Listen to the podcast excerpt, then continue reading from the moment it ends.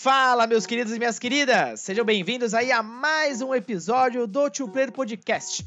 Bem, no episódio de hoje eu vou falar de um game que, bom, para quem conhece o original, era talvez aí impensável existir nos dias de hoje, mas ele existe, eu tô muito feliz, e é o Neo The World Ends With You. Pois bem, o jogo original foi lançado em 2007 pela Square Enix para Nintendo DS e era um RPG bem fora da caixa, usava as duas telas de forma bem interessante e trazia uma premissa onde os participantes e os personagens principais, no caso, entravam ali num jogo de vida ou morte, onde era ali tocado pelos Reapers. O bacana é que toda a ambientação era meio hip hop e se passava no Japão do dia de hoje, então bem diferente da boa parte dos RPGs da Square, que são mais fantasiosos, por assim dizer. Não que esse seja tão realista assim, mas enfim, acho que você entendeu.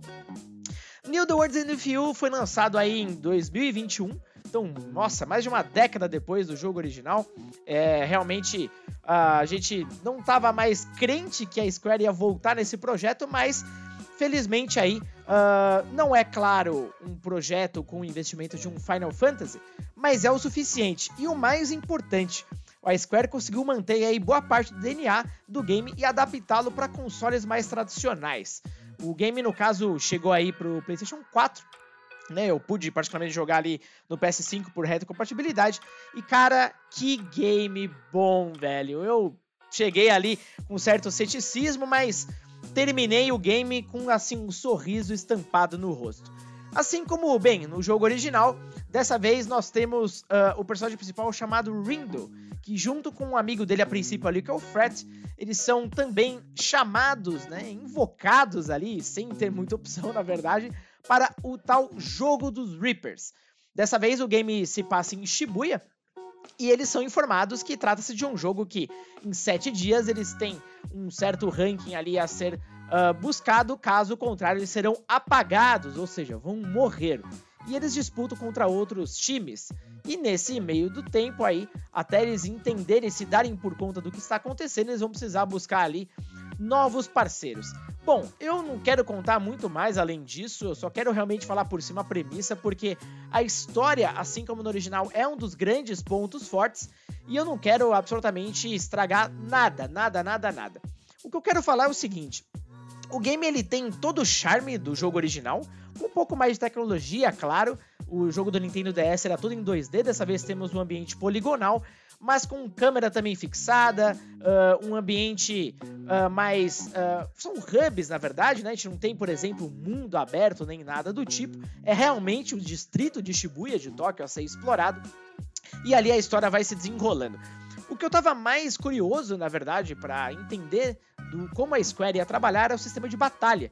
Não sei se vocês tiveram a oportunidade de jogar o original, mas um dos grandes trunfos dele era justamente onde a batalha acontecia na tela de cima do DS e a tela de touch era totalmente usada para o combate, às vezes parecia até um jogo de música. Era muito bacana, você tinha que realmente ir ali batendo conforme o ritmo. E a Square, cara, conseguiu adaptar isso muito bem para botões. Assim também como no primeiro game, os participantes dispõem de um broche. Cada um deles tem um diferente, e esse broche libera poderes especiais. O caso do Rindo, por exemplo, ele pode voltar no tempo. O Fret, ele pode inserir um pensamento na mente das pessoas. E por aí vai, é muito legal. Mas na hora do combate você pode trocar uh, por broches de batalha bem diferentes, onde cada um deles tem um tipo de habilidade distinta, seja de ataque defesa, mas o legal é você brincar com eles. Afinal de contas, são, mano, dezenas até centenas de broches diferentes. E eles também vão evoluindo, né? E trocando de forma, inclusive. Então eles são designados ali para botões uh, do, dos controles, como R1, quadrado, X e por aí vai. E durante a batalha você tem ali toda a movimentação para analógica e cada botão, então, é um golpe diferente que vai ser desferido ali por cada personagem. Qual que é a graça aqui da coisa, tá? Uh, você precisa usar ritmo. Então não adianta você socar o botão loucamente. Claro, você vai fazer dano? Vai. Mas esse broche, ele é gasto e precisa de um tempo para se recuperar. Agora, se você faz isso dentro de um certo ritmo, vai aparecendo uma barrinha em que cada vez que você dá um ataque num ritmo correto, ele vai crescendo o beat, a batida. Então, na hora que você tem um 100%, e essa batida depois vai evoluir muito mais no decorrer da, da aventura, você desbloqueia um ataque especial que é realizado com todos os membros ao mesmo tempo. Esse sistema de batalha ele privilegia uma parte um pouco mais estratégica e pensada. Seus golpes devem ser dados ali num time interessante para você crescer, vamos dizer assim, uh, esse combo e então ali ter uma chance, principalmente nos inimigos mais fortes, que exigem uh, que isso aconteça com mais frequência. Então ficou muito legal. Uh, o game também adapta algumas coisas da vida real, como por exemplo ter que ir em restaurantes para almoçar, e ali almoçando você aumenta o status do seu personagem, né? Você tem uma corrente de amigos que você vai conhecendo ao longo da aventura, que é o modo social, né? O celular aqui é muito importante, estamos falando de uma época bem moderna. E aí você vai habilitando também outras skills e vantagens nas lojas por exemplo, as lojas de roupas, que seriam, entre aspas, os acessórios né, de defesa do personagem. Você pode combinar, por exemplo, marcas iguais para você ter bônus e por aí vai. Então, é um mundo uh, moderno adaptado para um RPG e muito bem feito, cara. E uma coisa interessante, lógico, se você jogou o primeiro game, você vai ter uma série de referências e momentos onde você vai vibrar.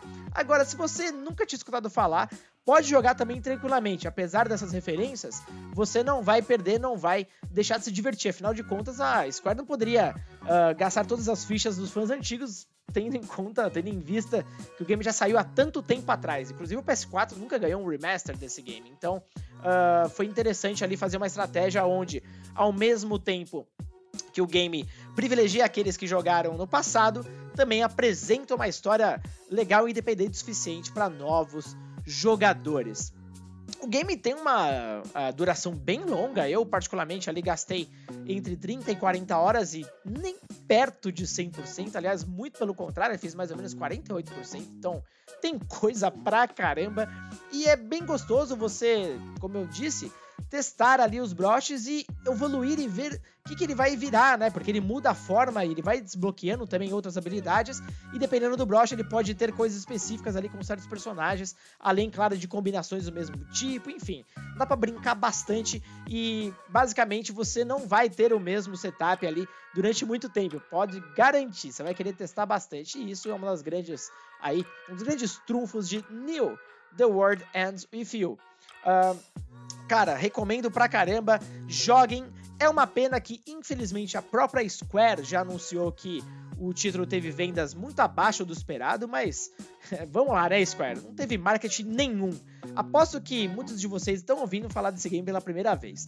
Então, acho que isso diz muita coisa. Ele foi simplesmente lançado. E hoje em dia, evidentemente, ali num momento onde a gente tem bilhares de jogos sendo lançados ao mesmo tempo, pô, Square, não dá, né? E um game tão antigo não é uma marca tão forte quanto um Final Fantasy, vamos combinar. Mas enfim, deixo aqui o meu trabalho de falar para vocês. Joguem, é uma das grandes pérolas aí. Uh, do PS4 e um milagre esse game ter existido. Eu acho que ele também, pelo menos isso, é o que eu senti, ele encerra bem a história, não deixa a ponta solta, porque seria uma grande decepção isso acontecer, porque, novamente, imagino que deve ter sido realmente o fim, de fato, dessa série, por assim dizer, de dois jogos. Beleza, galera? Bom, eu vou ficando por aqui. Espero que vocês tenham gostado. Não esqueçam de seguir a gente aí no seu agregador de podcast favorito, como o Spotify lá no Twitter, no arroba Podcast 1 e, claro, no Discord. Lembrando que no Twitter tem um tweet fixado com um link pra gente trocar uma ideia e quem sabe você me falar que está jogando New The World Ends With You, beleza? Grande abraço a todos e até a próxima pílula!